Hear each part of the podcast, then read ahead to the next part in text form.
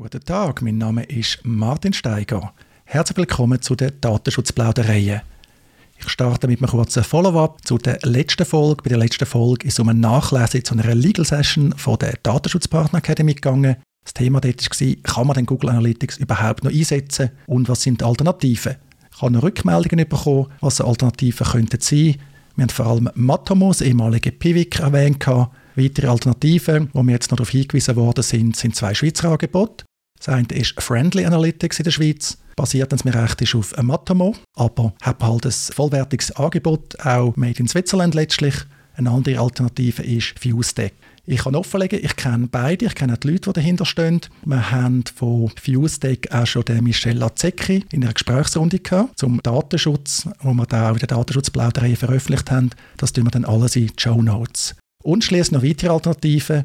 Es gibt unterdessen Anbieter, die dann ermöglichen, Google Analytics über einen Proxy zu nutzen. Das heißt, man nutzt Google Analytics, aber der Proxy-Server dazwischen soll verhindern, dass Personendaten, personenbezogene Daten an Google gehen. Soweit der Follow-up für heute. Damit begrüße ich Andreas Vogunten. Herzlich willkommen einmal mehr in unseren gemeinsamen Datenschutzplaudereien.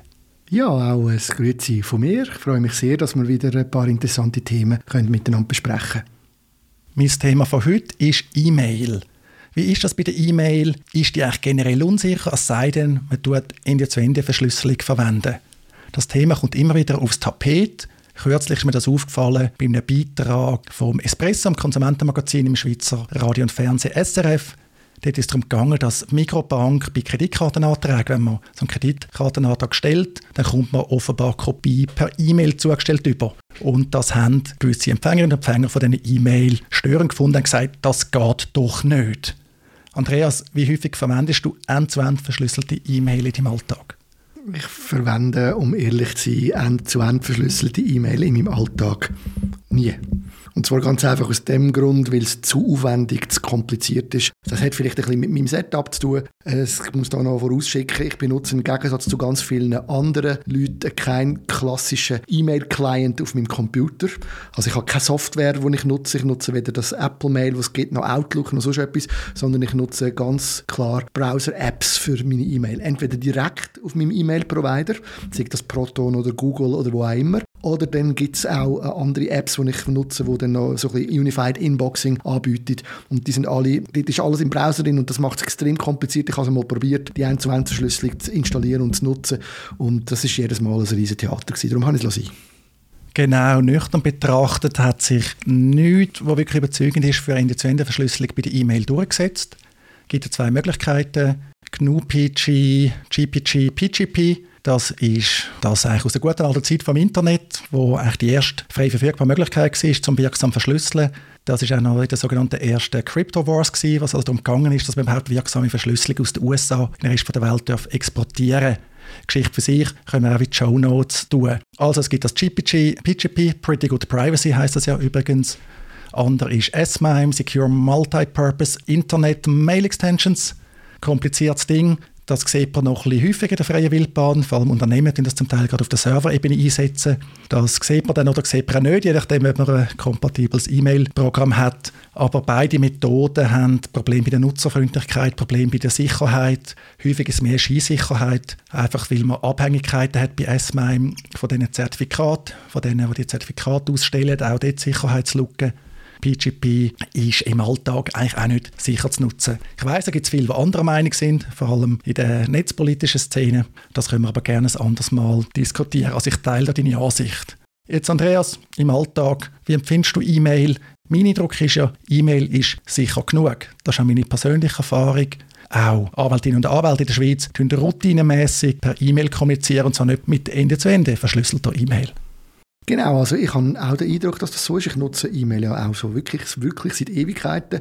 Es ist natürlich schon so, man sagt ja auch immer, oder? Ein E-Mail ist äh, wie eine Postkarte. Das ist eigentlich so eine von den Aussagen, die immer wieder kommen. Wieder, eine Postkarte ist nicht immer ein Gouverne, wer die jeder Hand hat, kann einfach umkehren und lesen, was da drauf steht. Und das wird auch immer gesagt im Zusammenhang mit der E-Mail, wo eben, wenn sie nicht äh, end zu end verschlüsselt ist, dass dann äh, die E-Mail von jeder Mann, jeder Frau jederzeit kann gelesen werden durch all die Jahre, wo ich jetzt die E-Mail brauche, auch, auch mit verschiedensten Stellen, ähm, muss ich einfach sagen, ich habe noch nie den Eindruck gehabt, dass irgendjemand unbefugt meine E-Mail gelesen hat. Ich weiß, das darf ich nicht alleine als, Aus als Grundlage nehmen, aber man muss ja trotzdem ein bisschen die Lebensrealität anschauen. Ich habe bis jetzt einfach noch nie den Eindruck gehabt, dass irgendjemand meine E-Mail gelesen hat, die nicht hätte dürfen.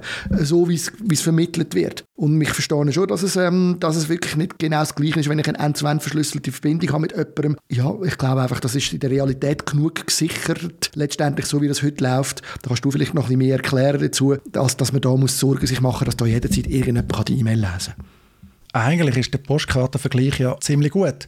Postkarte ist auch nicht so, dass das Beliebige lesen können, sondern ich schreibe Postkarte wie auf deinem Briefkasten, dann geht sie zu der Post und wird von der Post wieder jemand anderem am Schluss in den Briefkasten geworfen. Und klar, die Post kann das mitlesen, der Postler kann das lesen, eine Mitarbeiterin von der Post kann das lesen, aber wir haben das Postgeheimnis. Also sie dürfen das zwar lesen, aber mehr nicht. Wenn sie das verletzen, ist es zum Beispiel strafbar. Und das Gleiche gilt auch für die Internetinfrastruktur. Die ganzen E-Mail-Provider, die sind gesetzlich, aber auch vertraglich an Vertraulichkeit gebunden.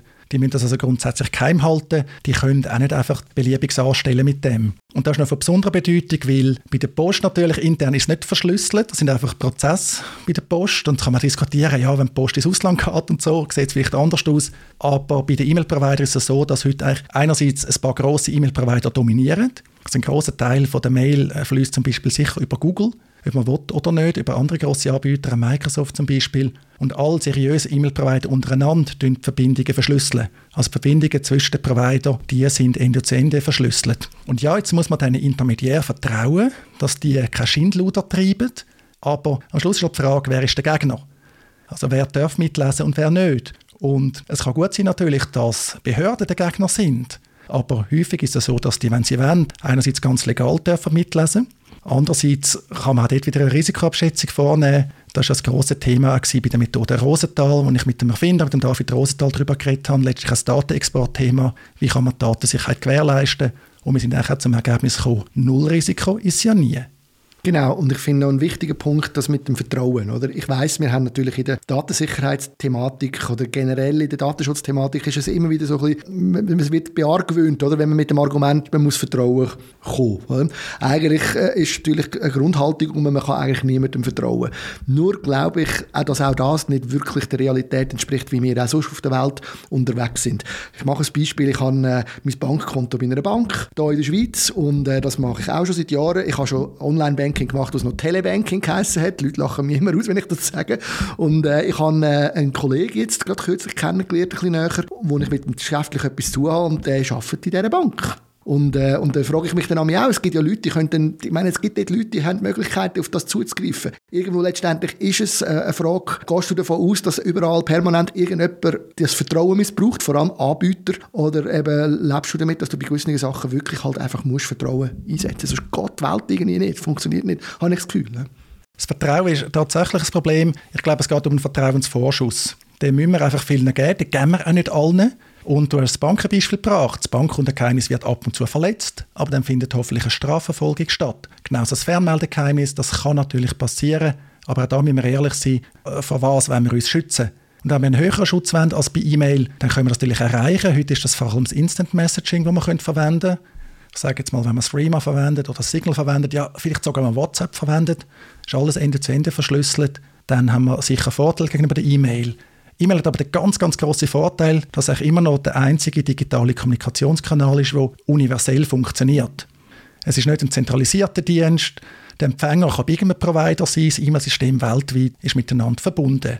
Das ist eben auch ein grosser Vorteil. Und im Einzelfall läuft es mich halt dann häufig darauf raus, sicher genug, unter Betrachtung aller Umstände, auch unter Betrachtung der Alternativen. Weil Alternativen gibt es theoretisch immer. wenn am Anfang auch Möglichkeiten erwähnt, zum E-Mail Ende zu Ende verschlüsseln.